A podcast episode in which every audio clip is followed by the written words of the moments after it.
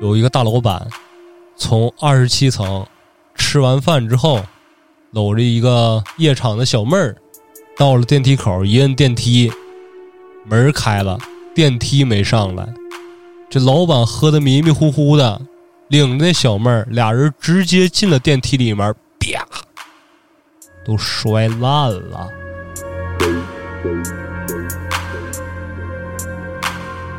大姨感觉自己出幻觉了，接着去接热水。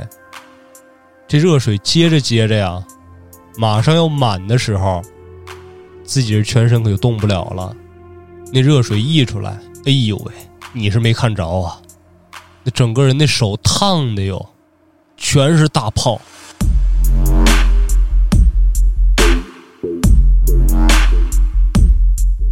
他从厨房拿了一把刀，晚上跟着一个熟人出去吃饭去，说喝点酒，把他那熟人送回家。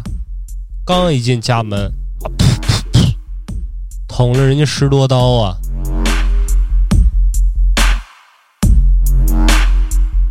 隔壁那大伯直接说话了：“小子，那地方你还敢去呢？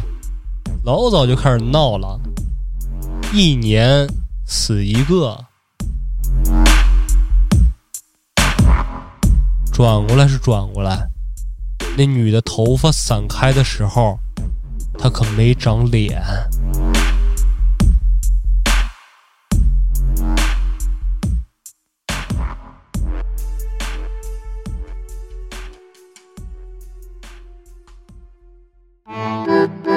欢迎您收听由后端组为您带来的斜视栏目。如果您有一些比较有意思的经历和故事，可以关注后端组公众号投稿给小编，也可以通过小编加入微信群和我们一起交流互动。Hello，大家好，我是秋。大家好，我是小俊。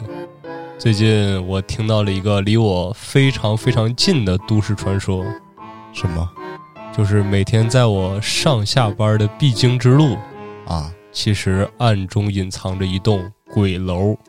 那应该是挺出名儿的，这个在深圳，对，就是苹果园的小黄楼。它的位置在之前有一次火灾这个天宇大厦的旁边儿。对，而且离着博物馆特别近。我每天来回走的时候，其实就是从它楼下走过去。对，就是斜对面离博物馆。但是我听说的时候，我就一激灵，我说：“哦，原来这么邪吗？”每天还就在我上下班的这个途中，听说这个之后开始留意了，发现确实很诡异。你去上班的时候，一般就是晚上是吧？对，晚上可能十点多、十一点那会儿，然后你路过那儿，发现那个没有几盏灯亮着。不是没有几盏灯，是全都灭着，只有一层有住户。好像是但是最关键的是，它旁边那几栋楼里面住户全都住满了。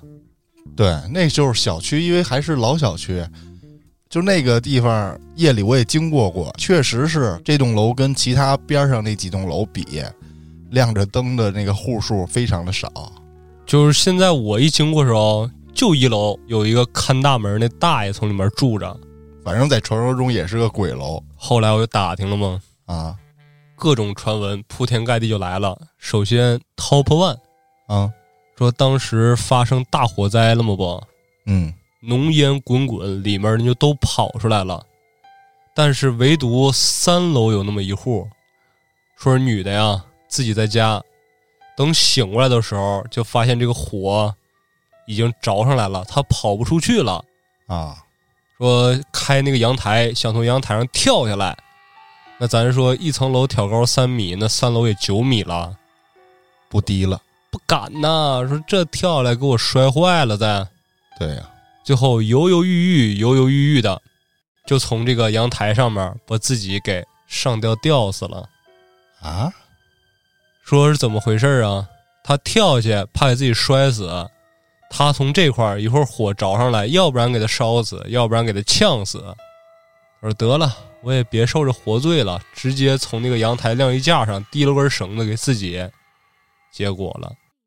那他这个决定也需要莫大勇气啊。但是赏自己痛快的吗？按理说，三楼我觉得就算被烟呛一呛啊，嗯，你跑出去的可能性也比较大。嗯，毕竟楼层低嘛，你这个离逃出去的距离也短啊。所以说这只是一种传闻嘛。第二种传闻说是九几年那会儿不是有一场大暴雨吗？是九七年还是九八年呢？说全国各地都降大暴雨啊。说当时就有俩人路过那个小区的时候，井口那盖子，然后大水冲跑了。嗯，他俩还没看见，直接掉那马葫芦里面，让大水冲走了，冲到井里去了。对，而且这个是有报道的，那俩人就没救上来，顺着这个下水管道就不知道走哪儿去了，没找着。对，但是活着的概率几乎为零。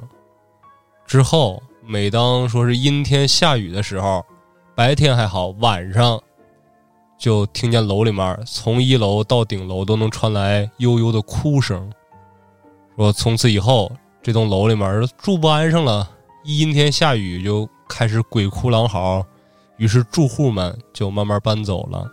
啊，而且附近一层下面不是有那些底商商户吗？他们也经常说这些，说：“哎呦，一到阴天下雨，我这真能听见呢，害怕。”但是我也不住楼上，就没当回事儿。而且这里面底商真便宜，你一跟他打听，他还说呢：“说哎，你要从这儿租房子啊？这块不往外租，这块危险着呢。”他们还主动劝你。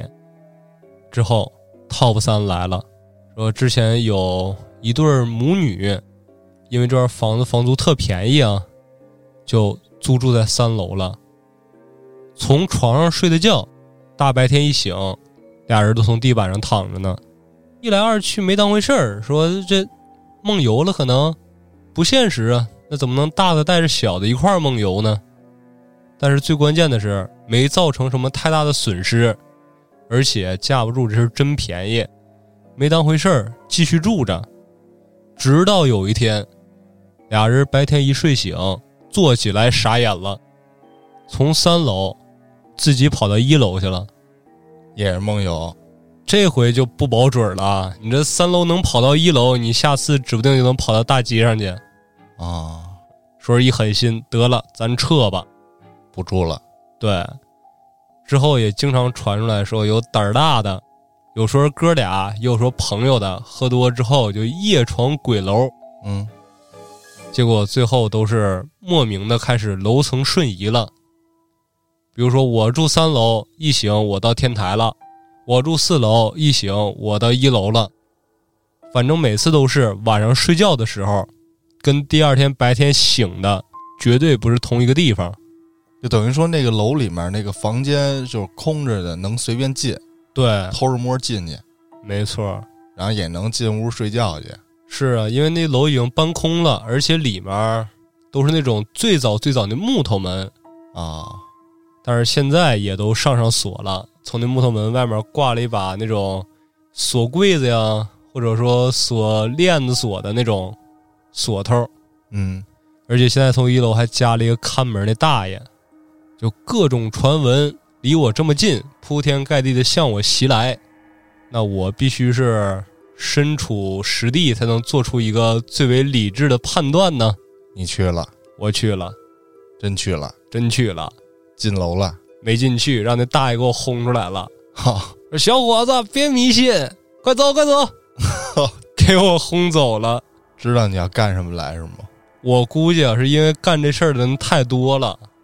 我这刚到一楼，从门口正从这探头，因为一楼它其实现在很有生活气息。嗯。就是什么摆着什么盆儿啊，那种纸壳箱子，一看就是捡回来要卖那种纸壳箱子，什么易拉罐啊，堆挺多。我说那我进去看看吧。我这要是不对劲，我这一拐弯去博物馆了，我跑了。结果让大爷给我拦了。小伙子，别迷信啊，别别去，没啥好看的。走走走，滚蛋！然后我就走了。但是那大爷也给了我一个非常合理的解释，让我哭笑不得吧。啊。知道这楼为啥没人吗？合同纠纷，这楼你买了没有产权？你都都走了。但是，这个理由也挺牵强的。对，就是你买的楼为什么没有产权？就这栋没有，旁边的都没有问题这也有可能是那个开发商的问题啊？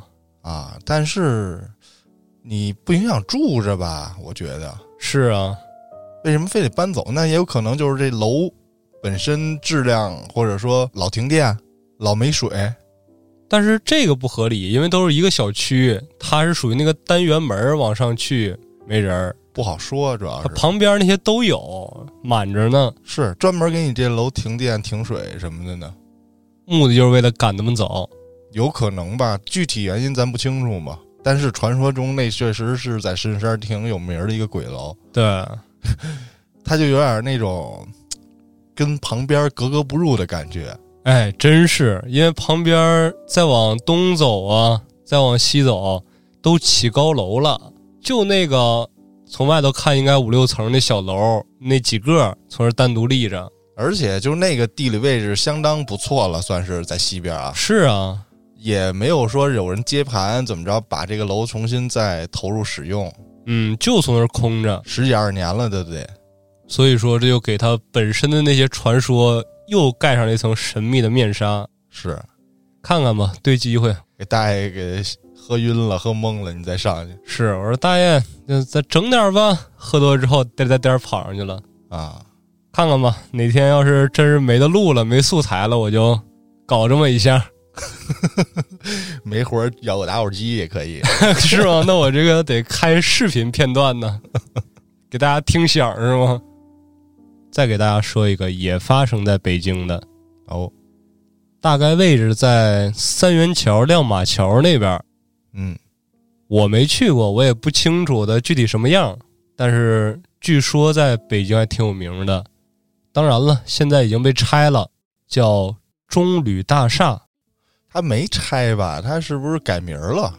他应该是换老板了，换完老板之后，整个从内到外全都翻新了一遍。装修了一遍对，然后又改了一个新名字。啊？自从他这个装修完之后，据说是打破了原有的一些什么风水格局啊，嗯然后再也没有发生过那些邪门的事儿了。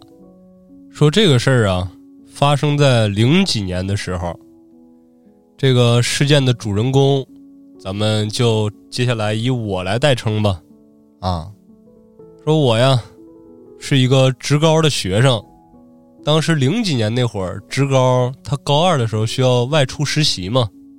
我当时家庭条件还不错，老师跟我说了，说你别着急出去实习去，你先把这些机会什么的，让其他同学先选一选，到时候我看着给你留点好的。啊我一听自然高兴啊，我说行，老师，那我就听你的。等全班同学都选的差不多了，摆在我面前的有三个去处，前两个都是比较老牌的那些饭店了，唯独第三个我看的时候，一下美了，九七年刚盖好的中旅大厦，说那块装修的非常好啊，金碧辉煌，一共二十七层。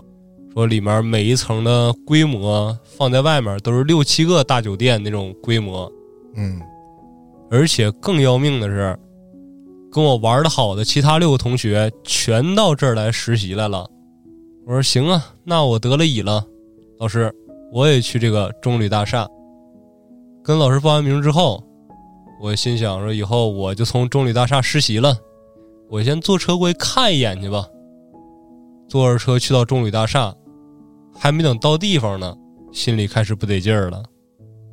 这大厦外面这外观呢，建得非常别扭。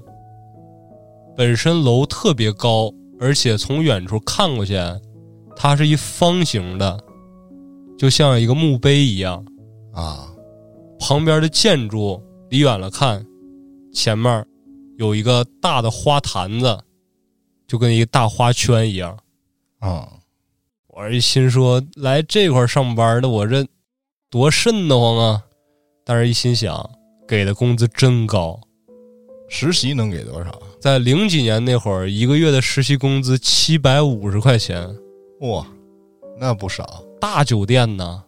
我那会儿实习才一千六，零几年那会儿，一几年，你看一几年那会儿才一千六，一六一七年好像。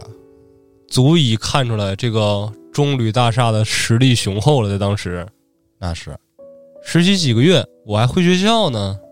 从这外面挣点钱，到时候揣着园子，我回学校，我不是想怎么玩就怎么玩了吗？再瘆人能有多瘆人呢？八点我下班回家了，没问题。到那儿跟这个交接人员一说，啊，我是谁谁谁，从明天开始我就来你这实习了。之后人家给我分配工作，楼层不高，在三楼，负责的是当一厨子，炒点热菜什么的。不是实习上来就炒菜去？对呀、因为当时刚建好，缺人手啊，哦，我操！而且人家里面分的非常详细，就比如说面点专门是一个厨房，凉菜一个厨房，热菜一个厨房，乱七八糟的很多很多呢。呃，他跟我一个行业之前对师兄，啊，但是不是同一个职高出来的就不确定了 那应该不是，没听说过，反正啊。说这个行业呀不好干，没人的时候就爱干嘛干嘛，整个大楼里面你就随便窜就行了。溜达。对，但是一有人的时候，从白天忙到晚上，有时候虽然是八点下班，但是八点你可走不了。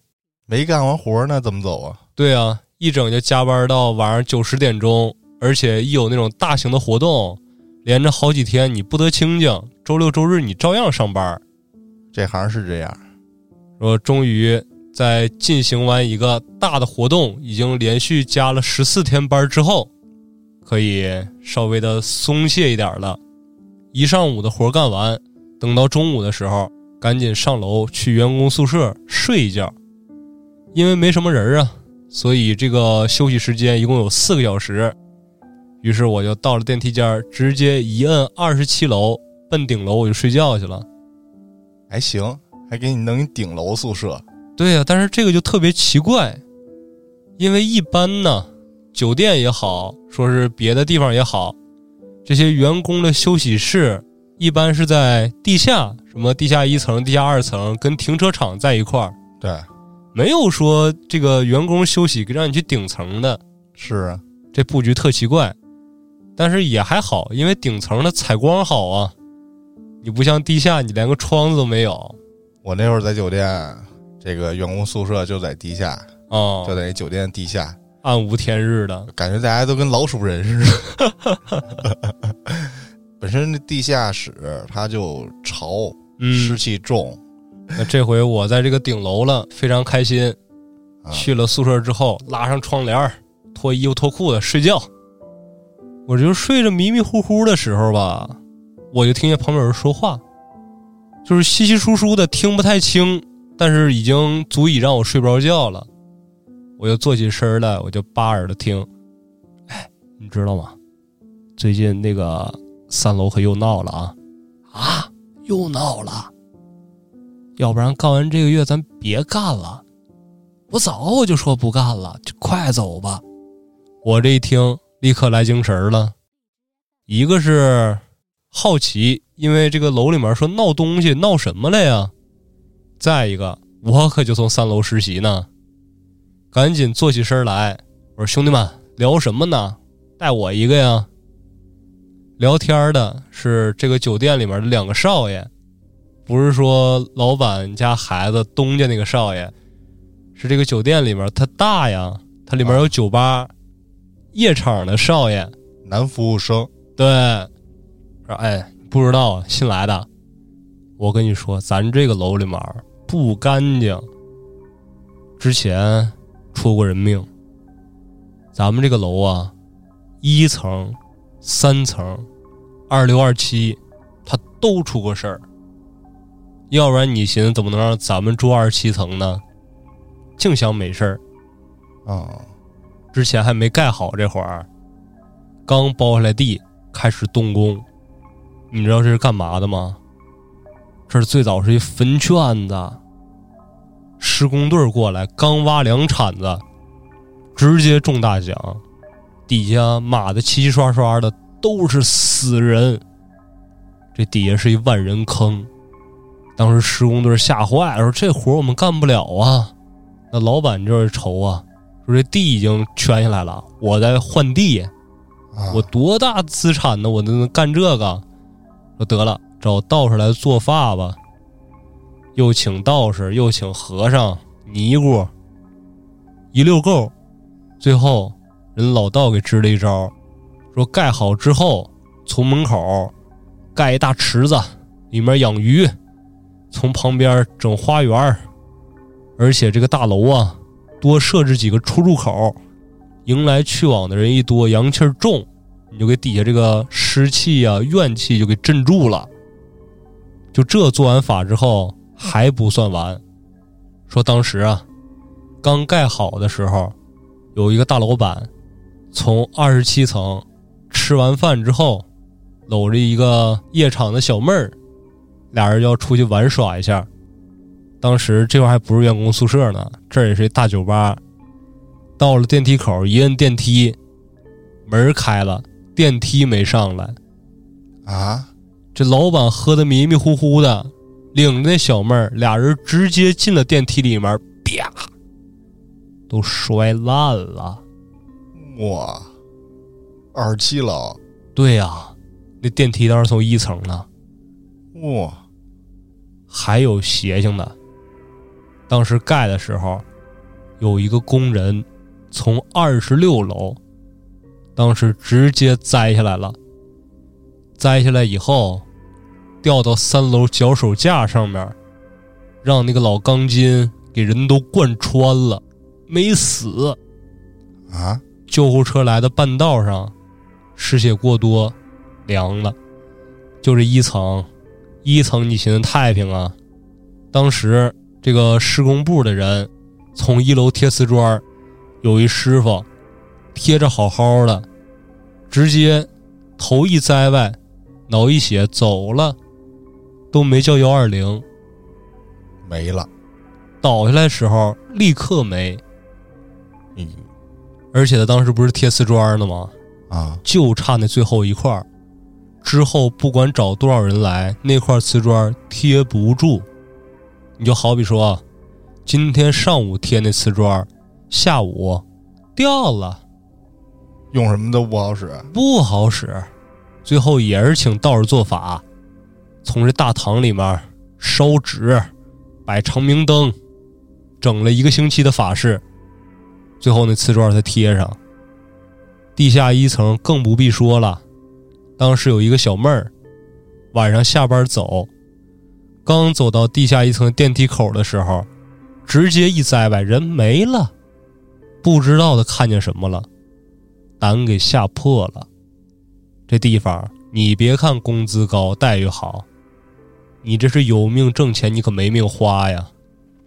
哎，都别说那早的了，就上个星期，说有一个保洁大姨，晚上干完活了，去那个热水间接点热水，轻车熟路的地方没开灯，刚走到热水间里面，没走两步路呢，走不动道了，就感觉自己的脚腕那地方啊，冰冰凉凉的，应该是有一什么东西给他攥住了，吓得那大姨赶紧开灯，开开灯以后什么都没有，大姨感觉自己出幻觉了，接着接热水，这热水接着接着呀，马上要满的时候，自己这全身可就动不了了，那热水溢出来，哎呦喂，你是没看着啊，那整个人那手烫的哟，全是大泡。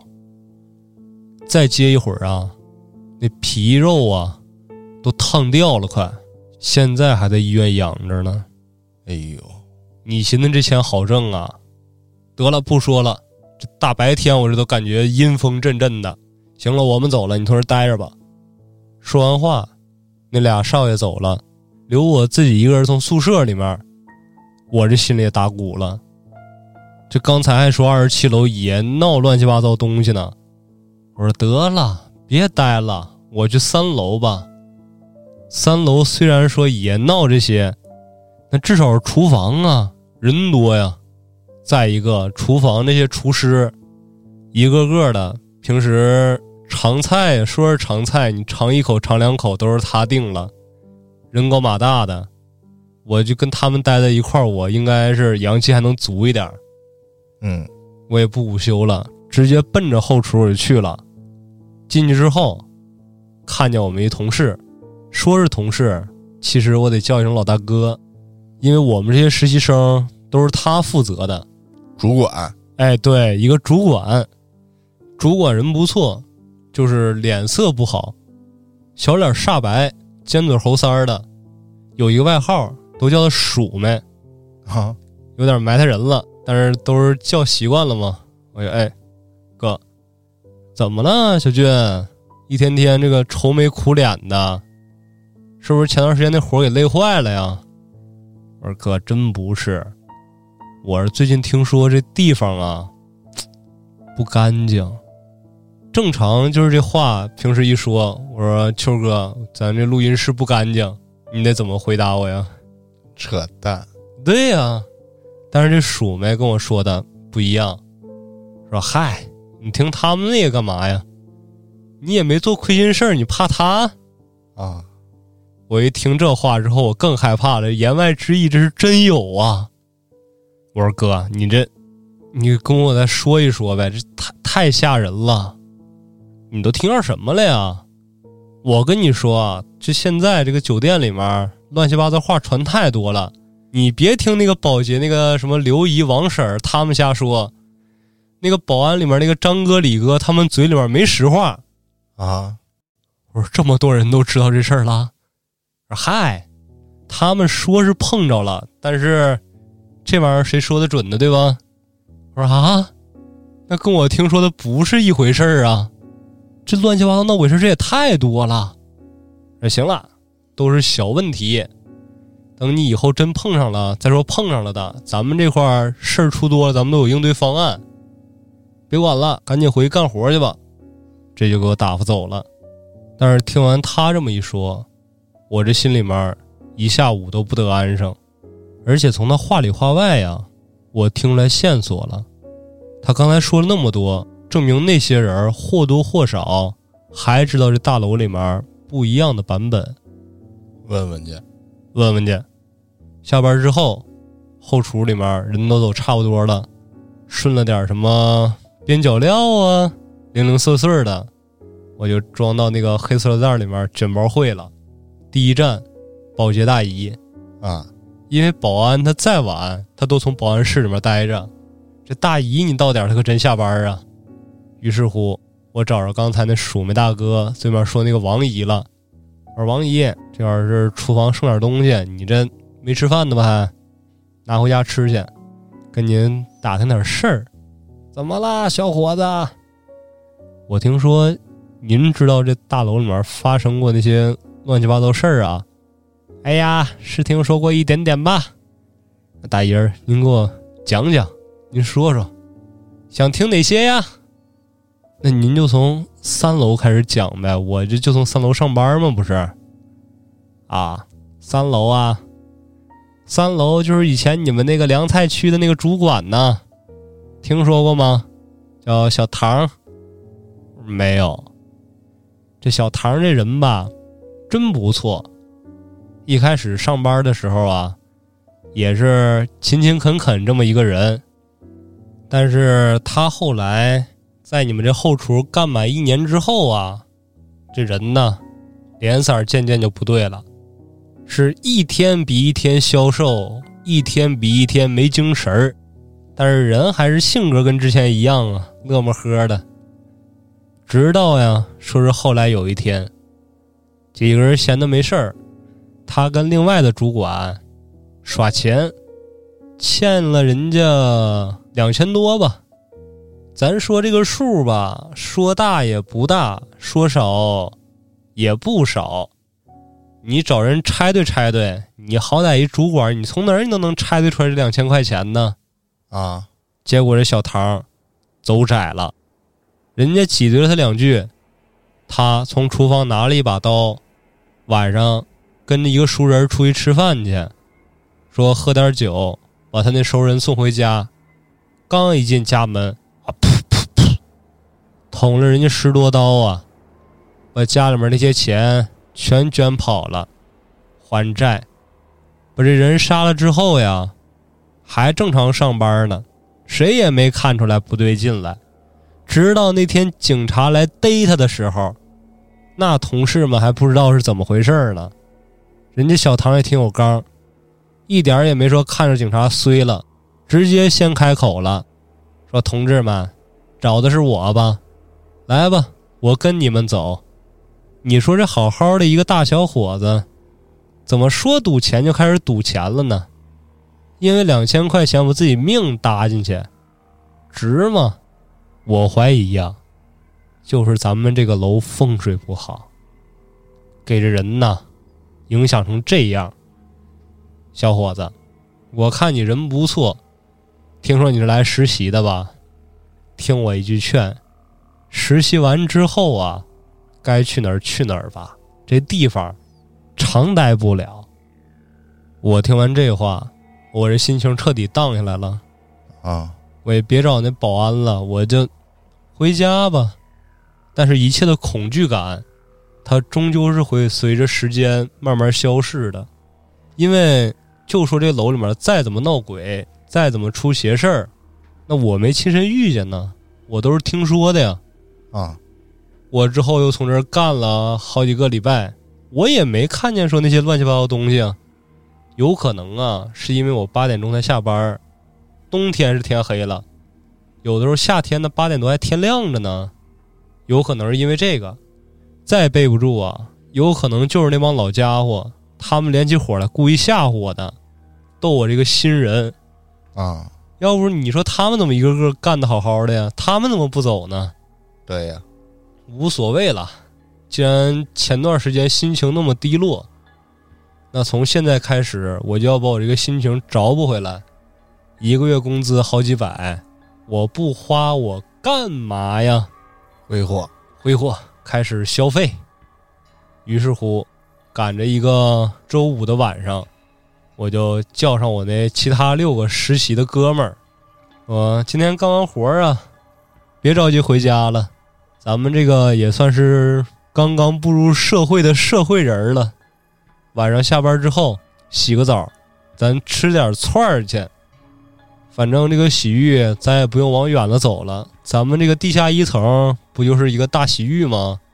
咱们在自己的地界，咱们也消费消费，那肥水不流外人田嘛，没准还有折扣。真是了，相约好了，我这几个小伙伴晚上进去大池子里面一泡，哎，相当美呀！不知不觉这时间就已经晚了，因为你想啊，周五晚上他势必是要稍微忙一点的呀。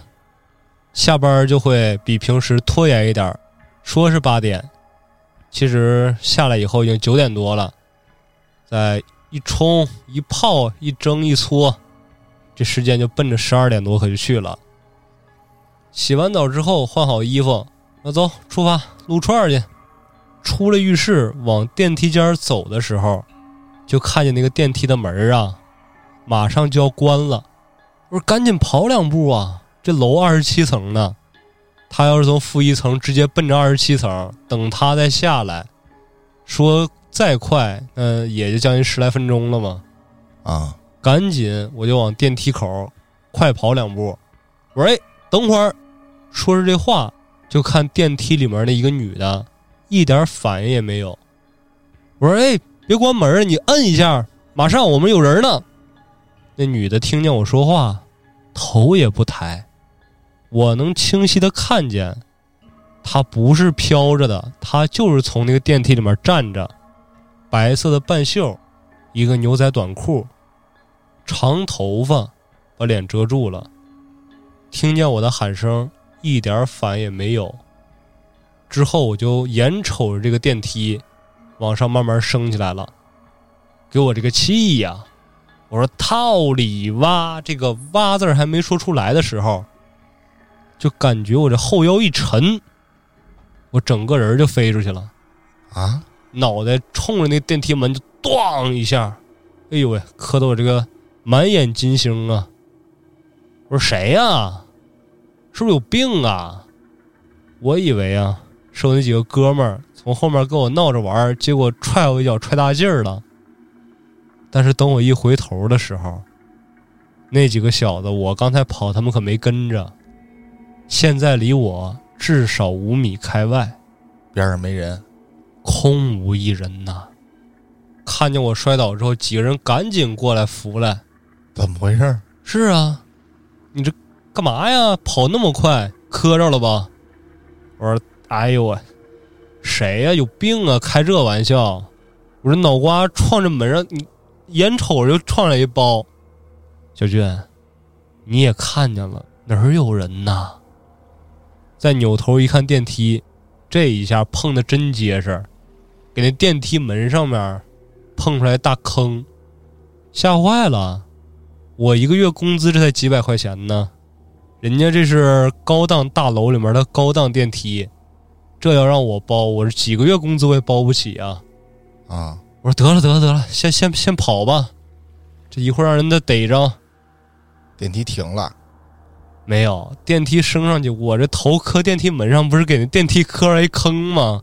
哦，我这脑袋那么大一包都起来了。怕担责任，是啊，趁着那块儿正好没有摄像头，几个人顺着楼梯就直接走了。经过刚才那事儿这么一闹啊，大家心里面多少有点沉重了，那是因为我当时明显能感觉到我后腰是被人踹了一脚我才飞出去的，有力度。而且他们后面看着我就是凭空栽倒的，看来这楼啊真是不干净。但是我也没把我听说那些告诉他们，毕竟今天这事儿吧，虽说我知道不合理，我也没亲眼见着说一个阿飘从我前面哎走过去之类的。那电梯里面虽然是有一个女的，但谁能说那女的就是好兄弟呀、对呀，所以说我这事儿我也没跟他们细说。吃完饭之后，兄弟们各自回家了。临走之前，我把老韩叫住了。这老韩是跟我关系最铁的一个了。我说老韩，你明天去上班的时候，你告诉主管一声，就说我今天晚上吃饭着凉了，感冒发烧，我先请两天假，我从家歇两天。经过刚才这事儿这么一闹啊，老韩也没多问什么，说行，知道了，好好歇着吧。我就直接回家了。其实北京的夏天呢，晚上人没那么早睡觉，而且那会儿高楼什么的特别少，因为零几年那会儿还没赶上拆迁呢嘛，所以说一进胡同就有的老街坊什么的还从外头坐着唠嗑呢，还啊，离老远儿我就看见我爸爸跟另外隔壁那邻居正唠着呢，看我走过去，我爸爸直接问我了：“哎，小俊，干嘛去了？”我说啊，我干我干嘛去了？我喝点酒啊，喝酒怎么喝成这样了？我说啊，哪样了？脸都绿了。啊，是啊，我说为什么呀？我知道你为什么，我这不问你呢吗？啤酒掉色儿啊，啤酒掉色儿，它也不能是绿的呀。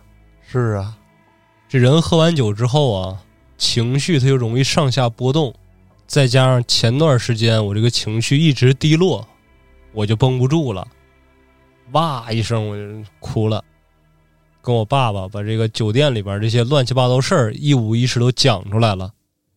隔壁那大伯直接说话了：“小子，那地方你还敢去呢？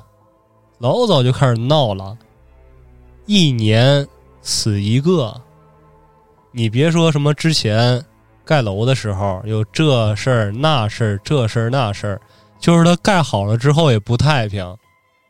那里面的客人呢，每年一个，幸运观众直接开窗户从楼上往下跳。小子，大伯，我劝你一句，别从那儿干了，不是什么好地方。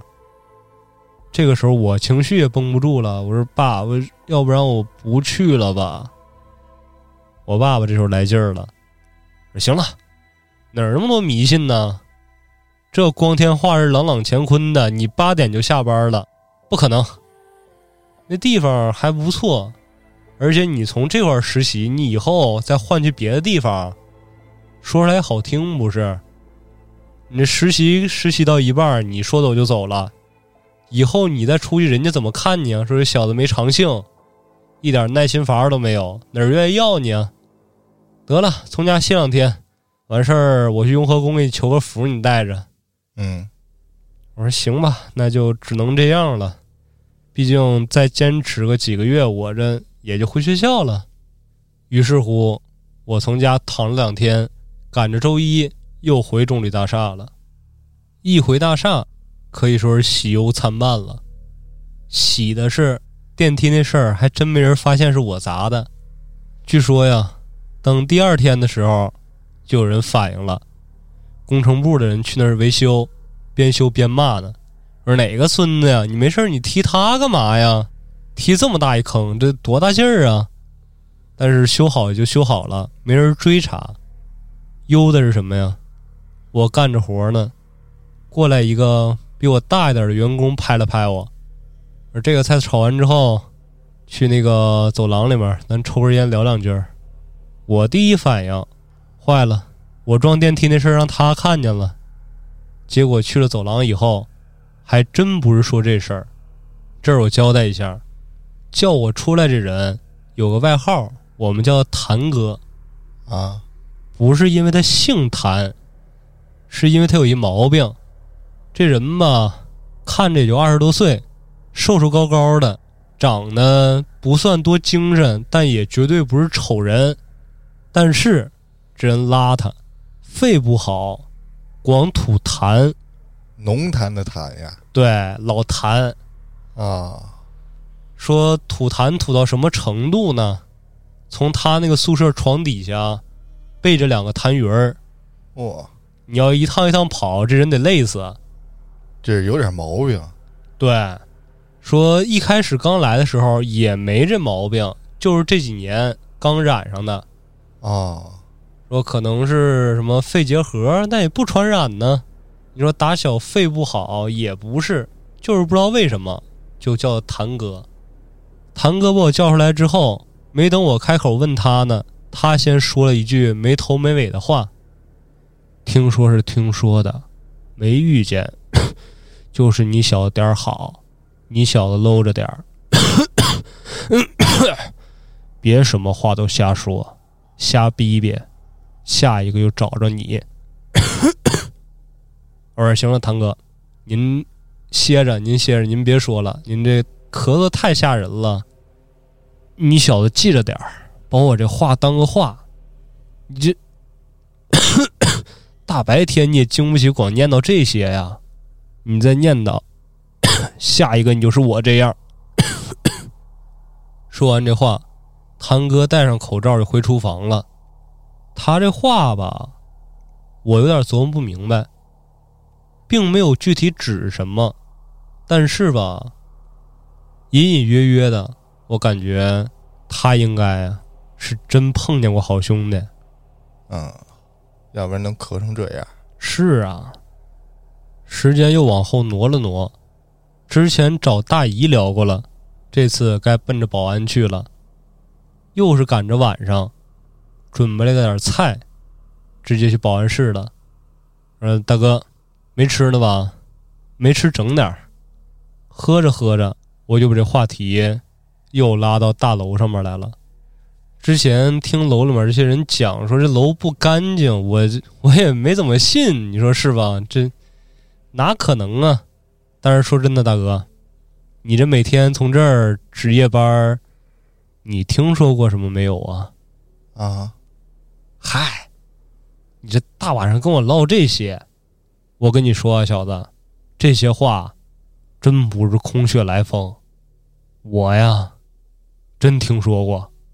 应该是一年前吧，那个时候啊，有一个大宴会，餐具什么都撤下来了，有一个保洁呀，过去刷那些餐具嘛，刷完之后，就应该拿着那些盘子呀、碗儿什么的过消毒机去。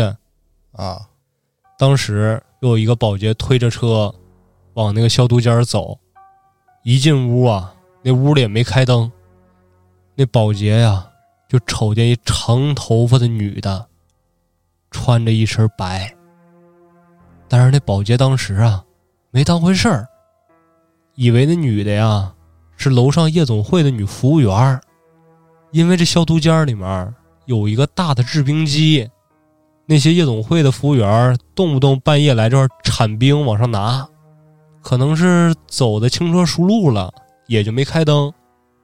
这保洁一进来就问他，说：“哎，你怎么不开灯啊？”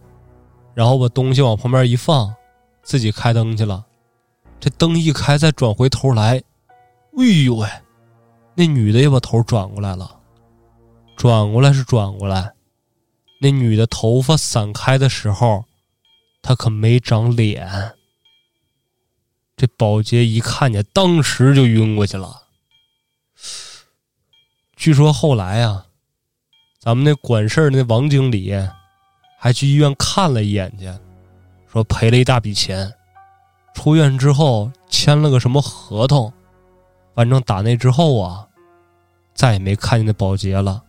不让说的保密合同，应该是。这个时候我就纳闷了，我说大叔，这么邪的事儿都出来了，你还从这上班？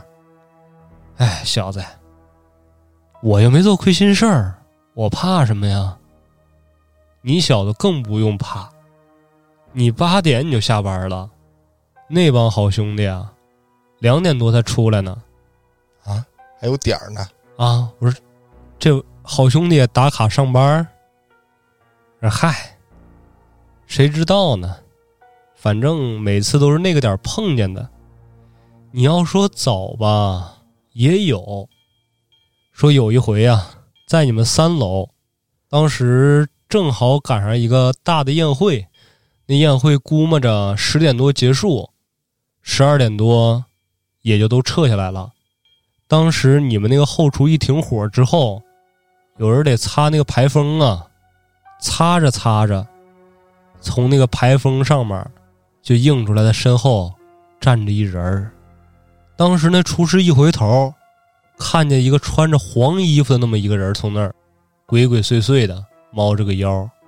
那厨师就问呢：“说哎，干嘛的呀？”听着这话，那人头都没回，二话不说就往里边跑。这厨师一看，不能是个贼吧？顺手抄来一把菜刀就追呀。要说也奇怪，那黄衣服的人，他不是跑，他是跳，而且跳的奇快无比。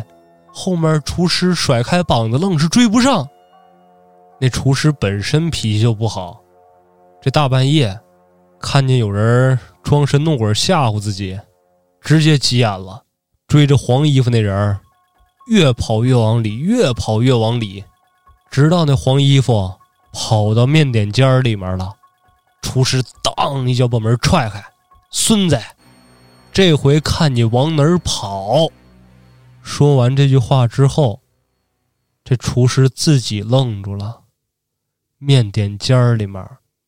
可没有人，人就没了，凭空不见了。这厨师愣了一会儿，刚想走，就听身后，那黄衣服的人不知道什么时候窜到他背后去了。他这仔细一看，那哪儿是黄衣服啊？那不是工程部干活的时候穿的连体衣吗？他一直追着那个人，是之前施工时候死了的那个贴瓷砖的。啊！这大厨当时吓得是魂飞魄散呢，抄着刀一边挥一边往门外跑。后来一路从三楼跑到大堂，还从那儿挥菜刀呢。我们当时好几个保安拿着防爆盾，他给他摁那儿。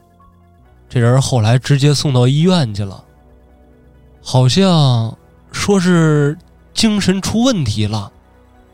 反正之后我再也没见着过，吓疯了啊！我操，是挺吓人的这块儿。我他妈听着我也吓人，因为什么？因为我干过酒店，对里面后厨的布置太熟悉了。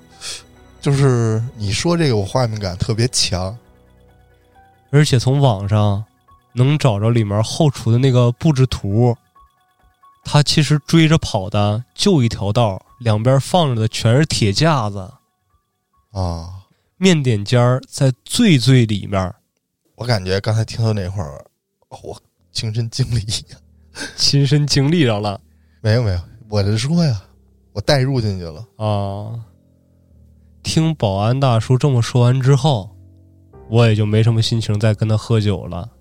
之后随便寒暄了几句，我就赶紧撤了。日子这么一天一天过着，害怕是真害怕，但是这事儿没发生到我身上，我也不至于说因此而辞掉这份工作，因为眼瞅着离我返校也就还剩俩礼拜了。实习要结束了，没错，赶着一天周五，我另外一个同学就找着我了，叫老胡。这老胡跟我之前关系也不错，今天正好他值夜班，叫上我说一起喝点儿。我一寻思，我回家也是待着，也没什么事儿，行，那咱就喝点儿。你去整点酒去，我去三楼，我弄点菜。其实这个时候我留了一贼心眼儿，因为整菜我可以拿厨房剩那些边角料，我就自己随便整点儿了。但是下楼买酒，他得真花钱呢。啊，你去，对，我一合计，今天虽然是周五，但是还真没什么活儿。这个后厨啊，这会儿就就没人了。但是没人归没人，现在才七八点，外面天还没全黑下来呢。我自己一个人从厨房里面，应该也还好。于是乎，我自己就去厨房了，找了半天，东翻翻西找找，发现点好东西，有一大块猪肚。哟，不赖，来一个红烧猪肚，而做这猪肚啊，你得先蒸熟它，费功夫。啊，而且你蒸它，你得找一个大点的盆儿啊，啊，这盆儿他得进里屋拿去。我想着里屋离这儿也不算远，就一边唱着歌一边给自己壮胆子，我就往那儿走了。可走到门口的时候，我这个心里啊，总感觉毛愣愣的，就是那种你明知道四下无人，但是周围越安静，你越心里发毛那种感觉。我东翻翻西找找，刚找出来一个大钢盆儿，还没等我关上柜门的时候，砰！我身后响了。我回头一看，这也没人啊。那这声应该是面点尖儿，因为后厨其他门都是铁门，它关上的时候是“咣”一声，刚才是“砰”的一声。应该就是面点尖儿那个木门，瞅瞅去。对啊，因为这太不对劲了，这个点儿没有宴会，那面点尖儿不可能有人啊，除非说是来了着急活了，看看去。毕竟这刚擦黑儿，这不都说嘛，好兄弟晚上两点才打卡上班呢，这要从面点间碰着个熟人，我不还能攒个主食吗？结果我推开门一看。屋里没人呢，这没人，灯怎么开着呢？这面点间的人走的时候忘关灯了，这是粗心大意。这要让我们主管看见了，不得训死他呀？扣二百啊！随手帮他把灯关了，关好门，转身我就去关那个碗柜去了，因为我刚才从里面拿盆来着嘛。刚把碗柜关上，后面。砰又响了，啊！我刚才从面点间出来的时候，我关门了呀。面点间里面也没有窗户，不可能是我门没关紧的风吹的呀。而且听这个声，它不像是门撞门框的声啊，它更像是那木门撞着墙上的声啊。一想到这儿。我就感觉我背后啊是阴风阵阵的，那证明这厨房里面不止我一个人，还是说好兄弟出来了？我猛地一回头，就看面点间那屋里面黑乎乎的，这门已经被推开了。我就感觉从面点间里面吹出来那一股股风，就直冲着我就来了，而且风刮起来，仿佛从空中能映出来一个人形。这人一步步朝我靠进来，当时我真是吓坏了。但是不得不说，人在极度害怕的时候，你连拔腿跑这件事儿你都反应不过来。我就眼瞅着他朝我越来越近，越来越近，直到后来一下。就给我扑倒在地上了，我来不及反应，直接拿起来手里面铁盆，照着那个人形，当就一下，那铁盆砸凹进去了，证明我面前真有东西。这时候我也慢慢反应过来了，转过身爬起来就跑，冲回我刚才做饭那屋，抄来一把菜刀就开始乱砍，一边砍一边朝大门那块撤。等我撤到大门的时候。心都凉了，大门推不开了，锁上了啊！完了，今天我算是交代在这儿了。我挥着菜刀要门上砍呢，当当当当，来人！救命啊！闹回了！但是我越喊越绝望，越喊越绝望，因为刚才我说了，这会儿。三楼厨师们都走了，整个三层不会再有人来了。那怎么办呀？我声嘶力竭的喊，拼命的拿菜刀往门上砍，嗓子都喊劈了。就听这个时候，从门外头传过来一个熟悉的声音：“小俊，干嘛呢？”老胡回来了，救星来了。我说老胡。别问了，找找钥匙开门，我锁里头了，救命！这老胡赶紧跑到一楼，拿上备用钥匙给我们门开开了。说你干嘛呢？这个“麻”字还没说完，我把菜刀往回一撇，拽着他就开始跑，连电梯都没敢坐，顺着楼梯就往一楼冲。半道上，我还碰见一个回面点间关灯的一个女厨师。我直接一把拽住她，拉着她和老胡一块往楼下冲。那姐们都懵了，以为我耍流氓呢。干嘛呀？我赶紧朝他喊一句：“快跑吧，三楼闹起来了！”一听这话，这姐们跑的比我还快呢，直接带着我和老胡俩人一块冲出去了。自从发生完刚才那事儿之后，我也就彻底想明白了。他就是给再多钱，这活我不能干了，这相当于是花钱买我命呢。我干脆直接请了一长假，我从家里面再歇一个礼拜，回学校了，不干了。对，这没法干，我操，太吓人了！而且这回我亲自碰见了，八点多就出现，我一来，人家打卡上班提前了，啊，这摆明了奔着我来的呀。于是乎。我从家里面歇了一个礼拜，就回学校准备职高升专科了。当时算上我，拢共七个人来实习，但这回回学校只走了六个。什么意思呀？老胡留下来了。啊！我说老胡啊，不该这样啊！这地方太邪性了，你听我的。咱们一块回学校，咱们从学校里面再玩两年，多好啊！哥几个一块热热闹闹的。老胡说了：“你以为我不想吗？我也希望哥几个一块玩啊闹，多好啊！但是我家里面的条件，我是真没辙呀。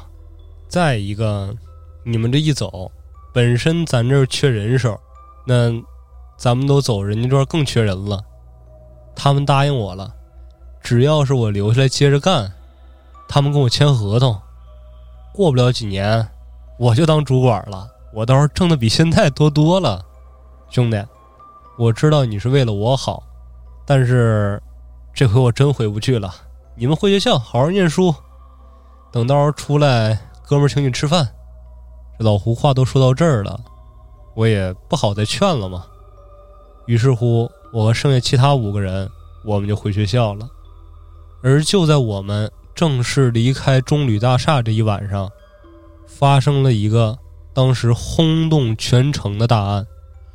怎么了我们的一个同事啊？当天下班之后来到地库，让人杀了。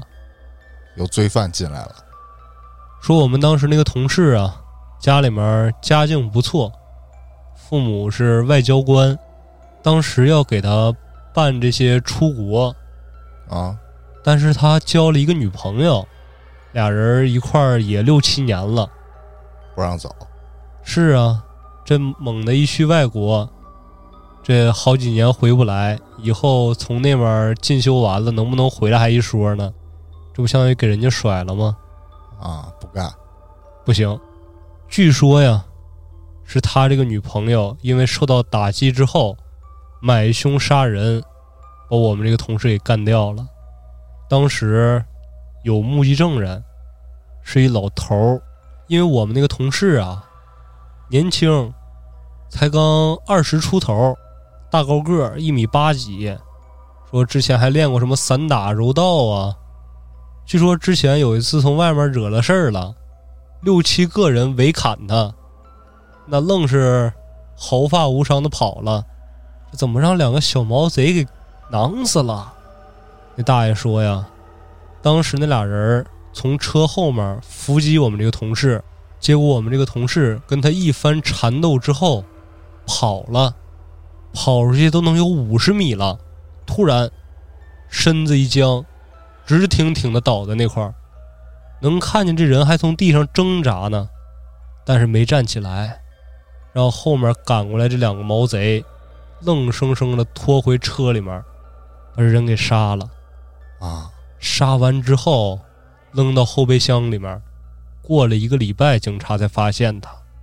那就臭了呀！是啊，说发生这个命案呢，这要在别的地方还好点儿本身这块阴气就重，我们这个同事还属于是枉死的。又添一员对呀、赶紧走，离这儿远远的，他怎么也不是坏事儿。是回到学校之后，这个心情自然就放松下来了。每天也就是跟同学们喝酒聊天儿，到处闲逛，偶尔再学习学习。赶着一天晚上，之前一块实习的我们六个人就聚在一块喝酒了。喝着喝着，感觉气氛不太对，嗯老韩情绪不太好。这个老韩之前跟我关系还不错，他从小到大就是别人所谓的人家家的孩子。啊小伙子长得个儿高、瘦溜还帅，从小到大桃花不断，家底儿还挺殷实的。那我看这个老韩情绪不对，我自然就得问他，我说怎么了？大家一块儿出来玩，你怎么这反应啊？老韩把手中的酒直接一口闷下，缓缓倒出原委。哎，我最近呢，我总做梦，总做噩梦。我这女朋友啊，正好她要害我，什么玩意儿？你女朋友要害你？你俩这都处了几年了，两三年了，她要害你，她不早害你了吗？啊是啊，我也说呢，但是这梦太真了，我就总能梦见我一睁眼儿的时候倒在血泊之中，然后我女朋友就从旁边站着，嘿嘿嘿嘿嘿嘿，瞅着我怪笑。我想求救，但是我这嗓子眼儿又喊不出声来，已经连续一个礼拜了。天天惊醒。保不齐呀、他要害我。听着这话，我心里面也犯嘀咕。正常做噩梦有，连续做同样的梦也有，但是连续做同样的噩梦，这就很奇怪了。我第一反应应该是跟这大厦跑不开关系，但是转念一想，我们都从大厦里面出来了。我只能安慰他，我说没事儿，兄弟，压力大，最近备考呢吗？不是，你放松点儿，你别老想呢，日有所思，夜有所梦，你不琢磨，慢慢就好了。这个事儿告一段落，一转眼就进行我们这个职高升专科的考试了。由于我每天的日常就是到处玩儿、到处喝酒，导致我不出意外的失败了，没考上，对只能说是彻底步入社会，上班去呗。就到处各个饭店来回跑呗。这经历跟我相似，啊，说跑来跑去，这块干两天，说哎呦事儿太多了；那块干两天，说也不行啊，工资太少了。干不成，说得了，我去当播客去吧。操说得了，我再沉淀沉淀。啊！于是乎啊，在雍和宫附近租了一个小平房，每天从那儿待着。但是说这人忙起来呀，还则罢了，他一闲下来，各种情绪就上来了。每天无聊啊，丧啊，闲得慌啊，怎么办呢？一时喝酒一时爽，你要是能一直喝，你就一直爽。啊，眩晕每天。对呀、主要除了我以外，其他那哥几个都都考上了。啊，就我落榜了，那我还能找谁呀、一拍脑瓜子，有了，我去找我的救命恩人，老胡。对，给老胡打了个电话，老胡从那边支支吾吾的，也没说清楚个所以然来，就告诉我让我去家里面找他。我说得了，那就去呗。等到他家之后，我傻眼了，说短短半年没见，这老胡整个人变样了，瘦了二十多斤，整个人从床上躺着已经脱相了。而且染上一个新毛病，好咳嗽，爱吐痰。这不是谭哥吗？是啊，老胡现在就已经成了谭哥二点零了。啊，怎么回事啊？是啊，我也问他呀，我说小子是不是抽烟抽太多了？当初就是你带着我抽烟，行了，抽一根透一透吧。老胡说：“兄弟，你可别害我了，我已经把烟给戒了。但是我跟你说，你还记得咱们当时洗完澡出去吃串儿那天吗？”我说：“记得呀。”那我脑瓜上磕那么大一个包，我能忘了吗？那兄弟，你还记得你当时说从电梯里面看着那女的长什么样吗？老胡这么一说，我脑海里面还真有点形象了，应该是一个白色的半截袖，一个牛仔短裤，长头发，基本上能把脸全挡住。当我把这女人的形象告诉老胡之后，老胡跟我说：“兄弟，我也碰见她了。事情是这样的，有一天晚上，老胡值夜班，当时有个大宴会，完事儿的时候已经快凌晨了。老胡家离大厦这距离啊，说远不远，说近还真不近。你要平时坐地铁，有个半个小时怎么也到了。但是都那个点了，你要骑车子往回骑，骑回家也该天亮了。老胡没多想，就直接去员工宿舍，打算从那儿凑合一晚上。半夜呀，睡着睡着觉，就听见床底下有手指甲敲床板的声音。这声音吧，它本身不大，但是就是这种细碎的小声音，它听着最烦人了。老胡心说：闹耗子了？不应该呀！这大厦每天光保洁请了十几二十号的人，怎么说能闹老鼠呢？而且后厨都没有老鼠，这怎么宿舍还能有呢？于是乎，老胡起身往床下一看，什么也没有啊。但是等他再一回身的时候，就看。从天花板上咕隆掉下来一个白色的东西，整掉到怀里。当时员工宿舍关着灯，老胡也看不清楚。但是那白色的东西一抬头，跟老胡四目相对的，是一张女人的脸。啊！老胡嗷一声，直接把宿舍里面其他人都叫醒了。宿舍里面人急急忙忙把灯打开，再一看，老胡坐在床上，怀里什么也没有。也就是从那天开始，老胡这身体一天比一天差，一天比一天差。有的时候一犯病严重了，这人说喘不上来气儿就上不来气儿，有好几次差点因为这事休克了。我今天找他，正赶上他前两天刚犯完病，这从家里面正歇着呢。我原本还打算晚上叫着老胡一块出去喝点儿。但一看这老胡身体啊，我是真不敢叫他去了。万一喝出来点什么事儿，多没必要啊！于是我跟老胡就从他家里面闲聊。聊着聊着，老胡他妈回来了，推开门就跟老胡说：“儿子，收拾收拾，一会儿等你好点了，咱们去雍和宫拜一拜。完事之后。”咱们去你大姨家住两天，他家从西边那块靠着山，空气能好点行了，你跟你朋友先聊吧。我刚才说事别忘了啊，一会儿身体好点儿咱们去雍和宫。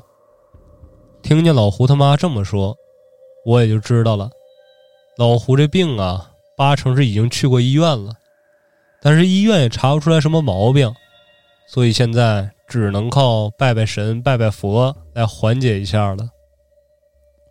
看老胡这情况，我跟他聊了两句之后，我也就回家了。之后没过多长时间，学校放假，之前我那些小伙伴们，也就时间都自由了。说有一天晚上啊，还是我跟几个朋友从外面吃饭呢，吃着吃着就想起来老胡了，因为之前都是一起实习的嘛。他虽然现在身体不好，来不了。但是给他打个电话，大伙儿开着扩音一块聊一聊，他也热闹啊。是，但是等我把电话打过去的时候，电话那头传来的是：“对不起，您拨打的电话已关机。”这什么情况啊？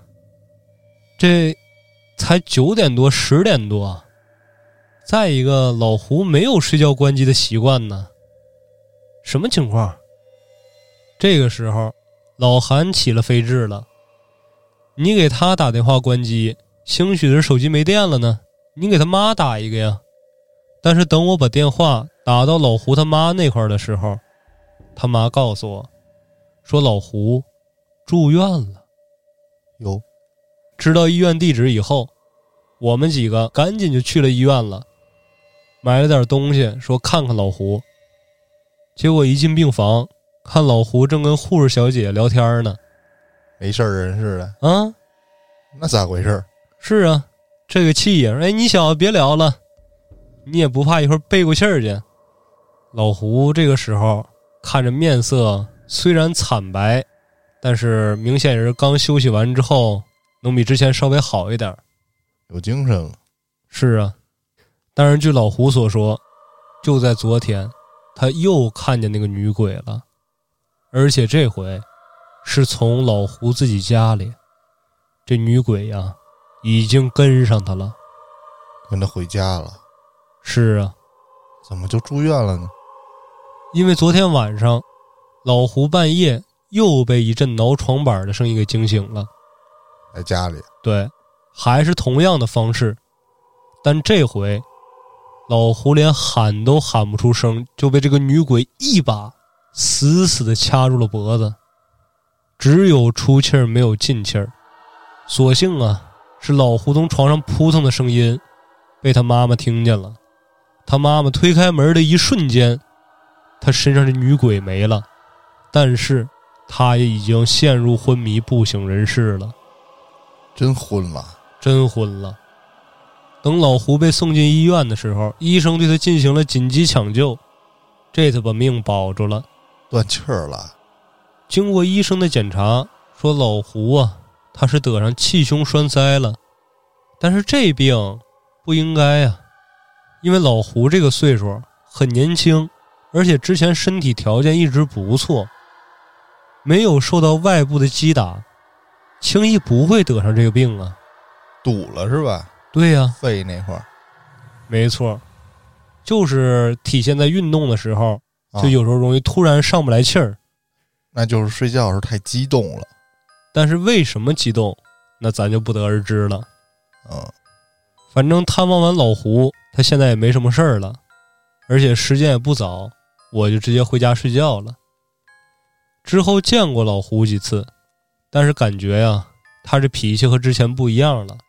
老胡这人之前虽说是人高马大，但是脾气还是挺好的，跟谁都笑么呵的，非常随和。但自从得上这个病以后啊，脾气变得一点就着，哪句话不中听，立马就能跟人动手打起来。之后就因为他这脾气，我跟他大吵了一架，掰面了。之后也没怎么再见过。不联系了。对，但是听朋友们说呀，后来他从这个大厦也不干了。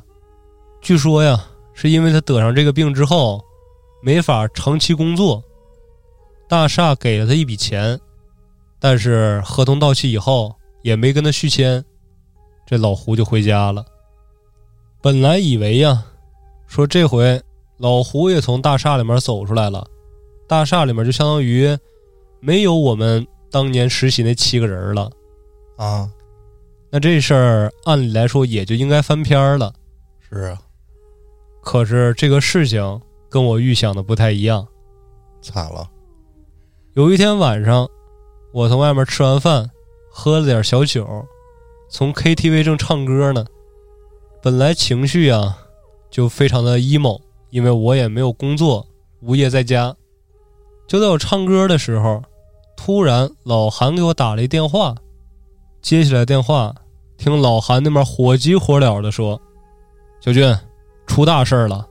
当初咱们七个一块去实习的那个小李，他今天晚上跟人飙车的时候出意外了，啊，一个油门没控制好，直接从来户营的桥上飞下去了，人当场就没了。哇，现在就从那个哪儿哪儿哪儿呢，你赶紧过来吧。听完这个话，我心里面就难受的不行了。但是仔细一想，还是不对劲。因为虽说当初我们七个一块儿去实习，但是就属我俩关系最生。换做是谁出事儿了，我这么难受都情有可原。但是我跟他压根儿不熟啊，也就是见面打个招呼的关系，我怎么能这么难受呢？但是没多想，我还是按照老韩给我那个地址去了。等我到的时候，工作人员已经给小李整理好仪容了，家属还有当时的同学呀，占了满满一屋子，基本上都是低声的抽泣，唯独我当时绷不住了，嚎啕大哭啊，给旁边人都吓坏了，说他俩关系这么好吗？人没发现呢。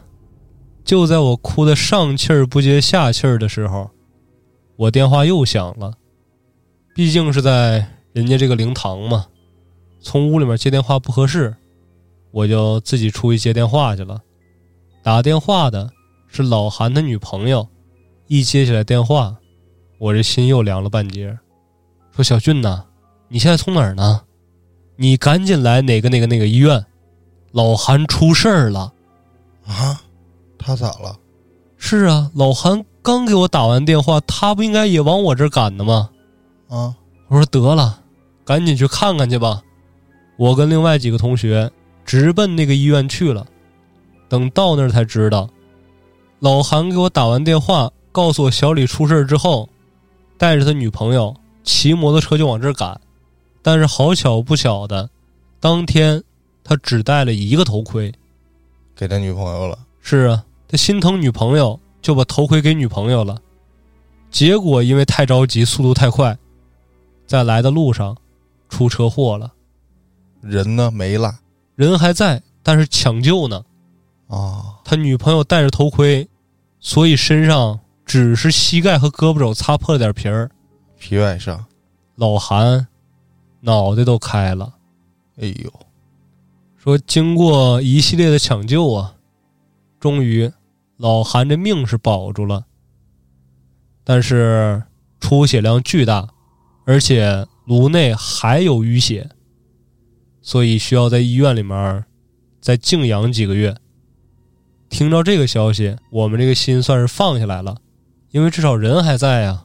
嗯，说行了，那今天一晚上经历这么一堆事儿，那就各回各家吧。这件事情过去了将近两个月，等到了元旦的时候，老韩已经出院了。借着探望老韩的机会，我就去老韩家找他去。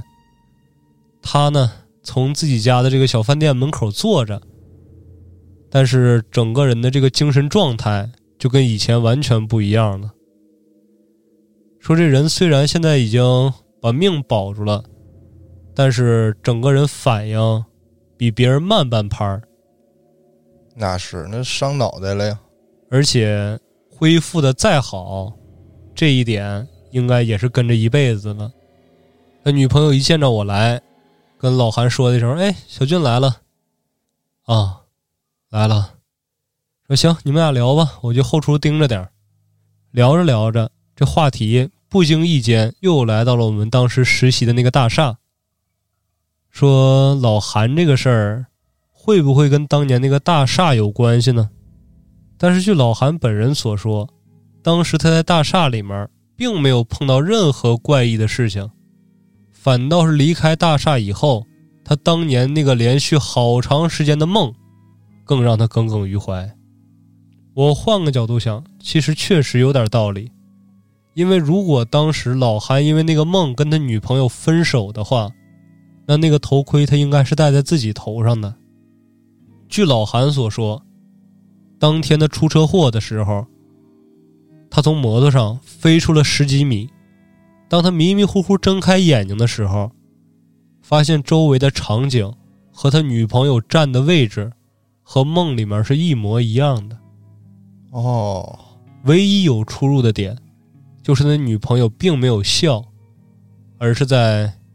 疯狂的大叫，朝着路人求救，应验了，没错。哎呦，这件事之后，我也很久没有联系老韩了，因为我总是不忍心看到现在的老韩，因为现在的老韩和我记忆中小时候一块儿在学校里面的样子出入实在太大了，并没有瞧不起他的意思，就是每次看到他的时候，莫名的揪心。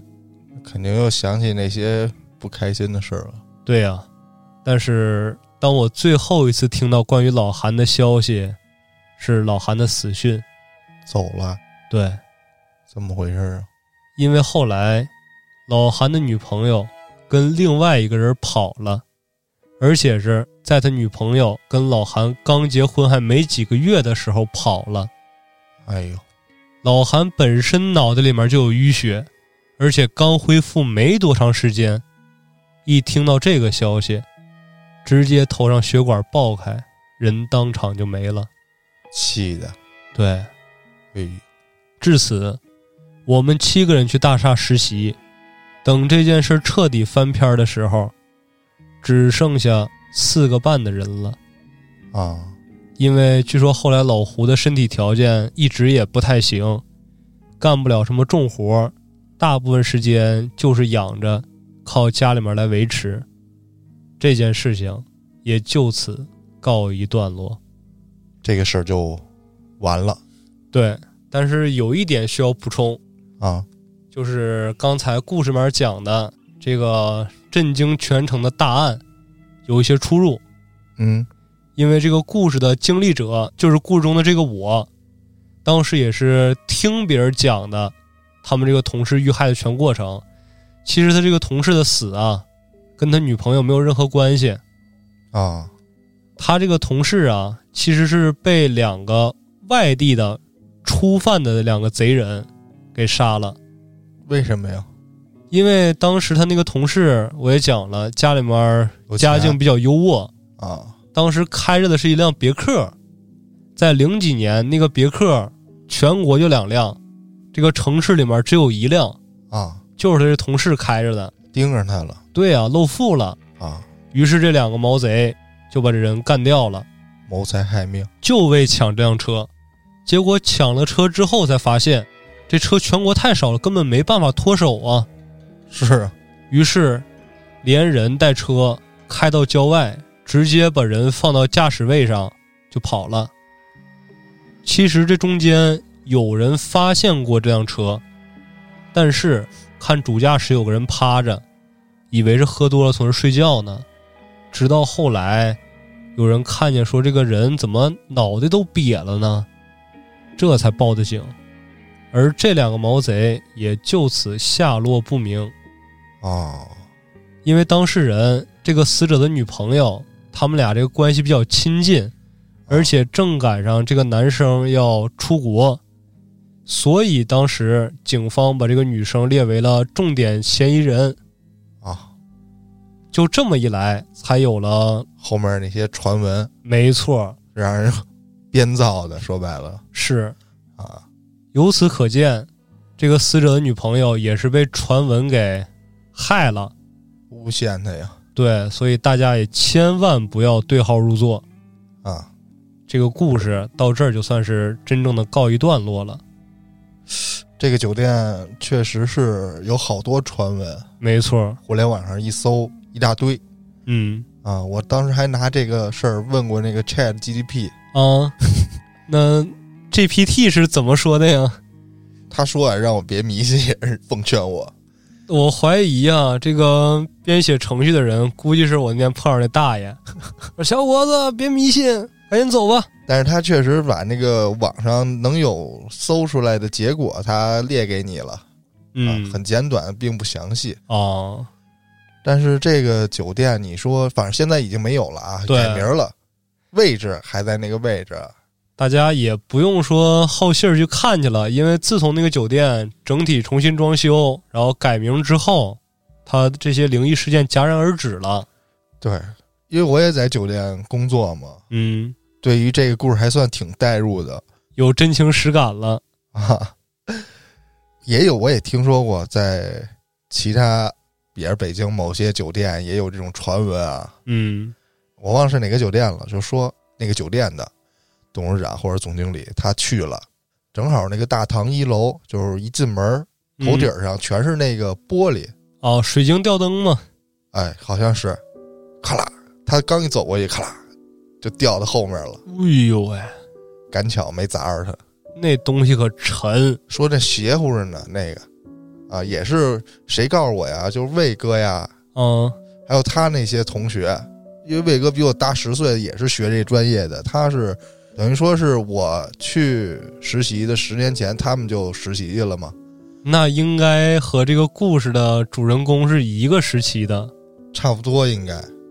他去那个实习的酒店就有这种传说，还是说每个酒店都有这种传说呀？保不齐这东西你也不好分辨，对吧？嗯今天这故事确实对于我来说代入感很强，感觉质量还不错。包括中间某些人的个别的具体情况，我感觉就跟说我似的。反正以后骑摩托的时候多备个头盔呗，有头盔不就没事儿了吗？我是属于对号入座的那个。操！那这期咱就聊到这儿吧，感谢您的收听，咱们下期见。